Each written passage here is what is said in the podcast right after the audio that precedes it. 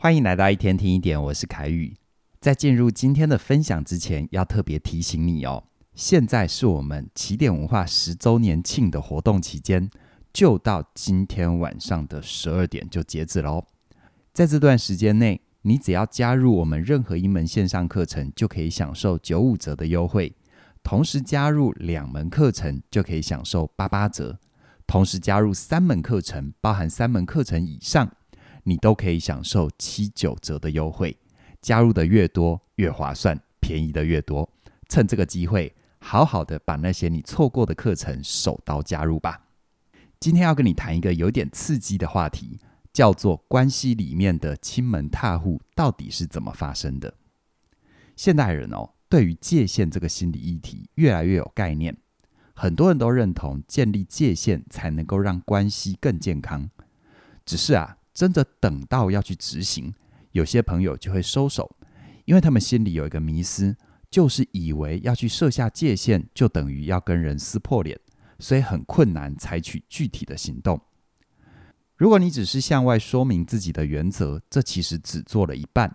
事实上，建立界限还有另外一个面向，就是当你感觉到有人侵犯你的界限，让你不舒服的时候，你得先接住自己的感受。不要急着压抑或反击，你才有可能温和而坚定地说出自己的期待，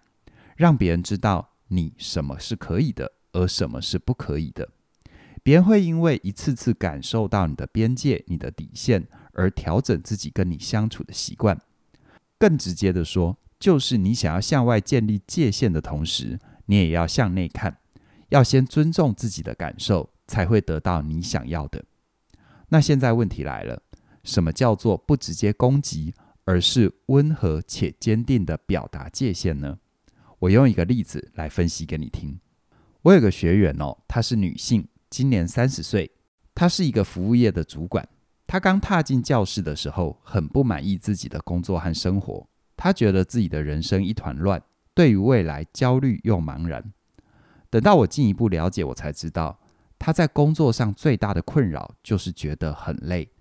不管是同事、上司，经常请他帮忙额外的事情，可是他明明就忙不过来了，可是还没有办法拒绝。而他原生家庭的状况是，他的爸爸妈妈很早就离婚了，他从小跟着妈妈，生活里面的一切都跟妈妈在一起。小时候的他觉得跟妈妈这么的亲近，什么都听妈妈的，很有安全感。可是等到他长大之后，对于自己想要选什么科系、参加什么社团，跟妈妈想的不一样，就会开始有一些冲突。而当他跟妈妈吵架，把妈妈气哭的时候，他又会觉得自责跟内疚，觉得自己不孝顺，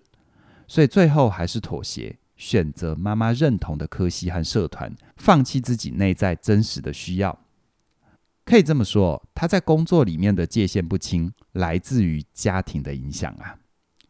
他和母亲的界限很模糊，这是因为在生理上，他虽然是一个独立的人，可是母亲因为自己亲密的需要，迟迟的不愿意承认女儿已经长大的事实，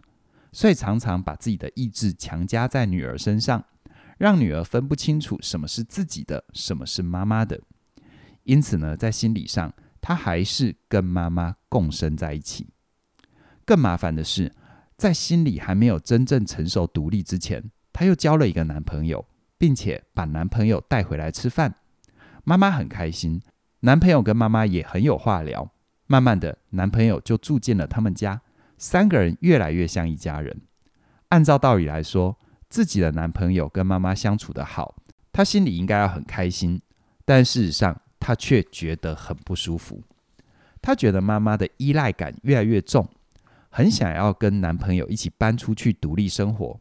所以她私底下找男朋友商量，没有想到男朋友反对，还表示哦，他们不应该放妈妈一个人，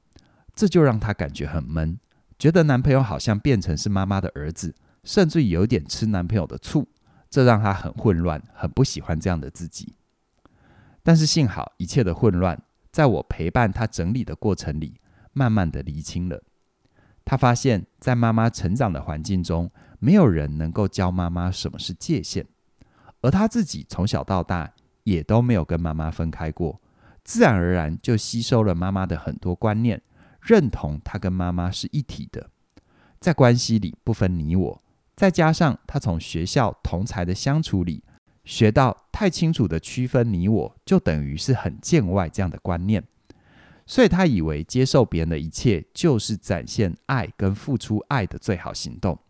他却不知道自己学到的爱其实是一种很粘稠的共生，其实是有一点病态的哦。他更不知道爱其实有很多的面向，放手是一种爱，给出空间也是一种爱，并不是只有共生这么黏腻才叫做爱。就算他想要尽孝道，也不是只有顺从这一种方法。他把自己活得好，活得越来越快乐，这是不是一种更根本的孝道呢？这时候我才提醒他，关于他在工作上没有办法拒绝同事，还有在亲密关系里太下意识的去认同男朋友，这些背后都有共同的症结，那就是他的界限很模糊啊。他的心里只要一天不离开这种共生关系，还活在妈妈的意志底下，他就没有空间展现自己的真正模样，这才是他在关系里会辛苦的主要原因。那当然了。三十多年累积下来的习惯，不可能说变就变。现在马上就搬出去，这只会让妈妈非常的伤心，而且不一定能够真的让妈妈学会应该要怎么尊重她。那具体上要怎么做呢？其实做法也很简单，那就是学习温和而坚定的表达什么是你可以的，什么是你不可以的。继续拿我的学生作为例子，以往他在家里吃饭的时候，妈妈都会夹菜到他的碗里，他也都乖乖的吃完。可是他并不喜欢这种被强迫要吃很多的感觉。他以前也没有说，他是不想要让妈妈失望。而现在为了建立自己的界限，他先跟男朋友沟通好，他请男朋友先回到自己的家里住，不要介入他跟母亲之间的生活。之后呢，在餐桌上，当他母亲又往他碗里夹菜的时候，他开始跟妈妈有了以下这样的对话：“妈，我知道你怕我饿，我有收到你的爱，可是我真的吃不下，请你尊重我。”说完之后，他就把菜夹回盘子里，温和而坚定地拒绝他妈妈，也很清楚地表达自己的界限。一刚开始啊，等那三到五天，他一直做同样的事情，妈妈夹菜给他，他就会温和而坚定地请妈妈尊重他。这搞得他妈妈很生气呀。他觉得女儿是故意要跟他作对，想了一切的方法要跟女儿角力，还打电话给女儿的男朋友想找人帮腔。但是等到他妈妈发现女儿跟男朋友都不动如山的时候，老人家又开始闹脾气了，干脆不煮饭也不吃饭。但是女儿还是会买饭回家跟妈妈一起吃饭，而他母亲就算是吃便当，还是会想要试着夹菜给女儿，而女儿很有耐心。维持一样的态度良好，明确的把菜夹回妈妈的便当里，坚持了三十多天，女儿一直保持温和而坚定的态度，这终于让她妈妈懂了，女儿其实还是很关心她，还是很爱她的。可同时，女儿需要的尊重也是真实存在的。我不知道这位学员后来有没有搬出去，但我可以确定的是，不用大呼小叫，不用拍桌吵架。只要温和而坚定地表达自己，就能够让人感受到你的界限，进而尊重你的需要和选择。不过有个重要的关键要提醒你哦，在你建立界限的过程，任何再温和的小行动，难免都会引起对方的不习惯。对方可能会跟你摆脸色，或者是有很大的情绪，这都是正常的。因为每个人对于同一件事的反应，本来就会有不同的解读。如果对方要解读你的拒绝是恶意的，这个解读跟情绪都是他的，而不是你的哦。你只要不带敌意，跟不带攻击，持续的温和而坚定的表达你自己，